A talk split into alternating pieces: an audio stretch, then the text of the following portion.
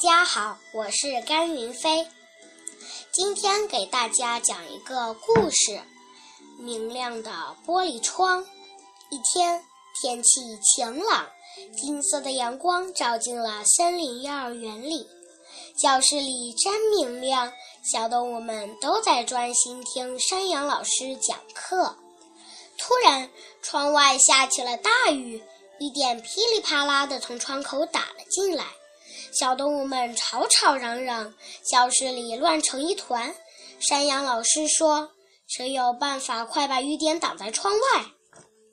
小鸭拿来一张大纸，说：“我们快把窗户糊上。”大家说：“不行，不行，纸淋了雨还是会破的。”小马拿来一块木板，说：“我们把窗户堵上吧。”大家说：“不行，不行，木板遮住了光线，教室里黑乎乎的。”小猴子拿来一块玻璃，说：“我们把玻璃装在窗户上，这样雨就不会打进来，教室里依然很明亮的。”大家说：“这个办法真好。”玻璃装在了窗户上，雨被挡在了窗外，教室里还是很明亮。